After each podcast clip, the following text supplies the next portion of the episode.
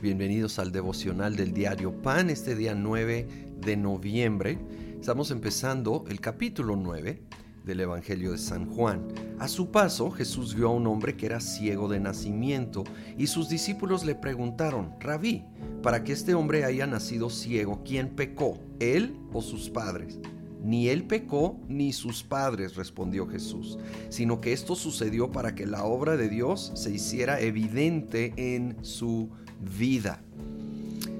Aquí se aclara una idea equivocada que es todavía tan común que si hay una enfermedad o alguna crisis o dificultad es porque alguien pecó y no es así. Obvio, en términos generales, el pecado de la humanidad ha provocado la existencia de dolor, sí, pero aquí directamente el pecado individual de una persona no es la causa de su enfermedad y eso nos libra de mucha condenación y de ideas equivocadas. Aquí nos dice que esto sucedió y yo sé que es difícil, yo batallo con esto, te voy a ser honesto, pero sucedió para que la obra de Dios se hiciera evidente en su vida. E, es bien difícil a veces entender cómo Dios está obrando y actuando en medio de el momento de dolor y sufrimiento. Pero no es por indiferencia, Él nos ama profundamente. La cruz responde eso para siempre. Simplemente Él ve todo lo que nosotros no vemos. Y Él quiere obrar un bien mayor en nuestra vida. Y a través, muchas veces, de precisamente sufrimiento, dolor, es como nosotros nos acercamos más a Él, Él es glorificado, nosotros crecemos.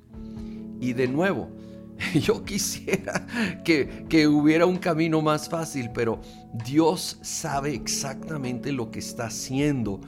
Y lo he dicho en otras ocasiones, aun cuando no entiendo la mente de Dios, lo que Él está pensando, puedo confiar en su corazón y saber que es bueno y saber que me ama y que un día ante su presencia entenderé todo aquello que ahorita simplemente no puedo entender.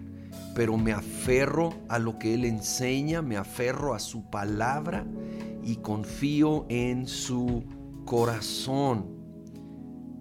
Entonces, seguimos ah, leyendo, dicho esto, el versículo 6, Dicho esto, escupió en el suelo, hizo barro con la saliva y se lo untó en los ojos al ciego, diciéndole, Ve y lávate en el estanque de Siloé, que significa enviado. El ciego fue y se lavó, y al volver ya veía.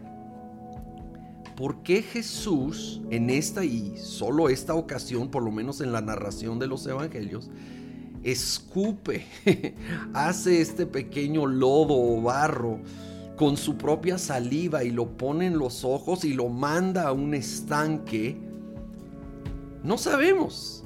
En otras ocasiones solo tocaba a la persona, en otras ocasiones solo daba la palabra y eran sanados. Él no necesitaba este barro, él no necesitaba de esa fuente. Él simplemente decide obrar en distintas maneras, en distintas ocasiones y muchas veces no sabemos por qué.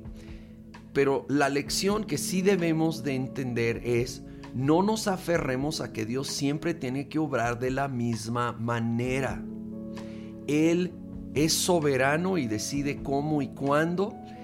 Estemos abiertos y dispuestos a distintas maneras y expresiones que jamás obviamente van a contradecir su misma palabra, obvio, pero sobre esa base, abiertos y dispuestos, Dios decide el cómo y cuándo obrar, que nosotros simplemente lo busquemos de todo corazón, expectantes de que Él es bueno y en su perfecto tiempo y manera sí obrará.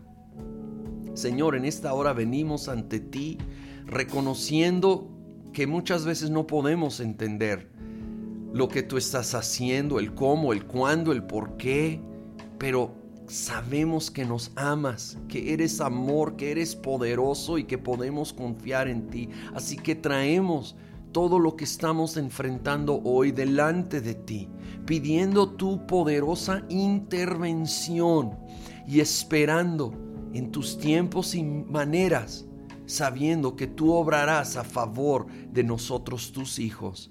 Y lo pedimos todo en el nombre de Cristo Jesús. Amén.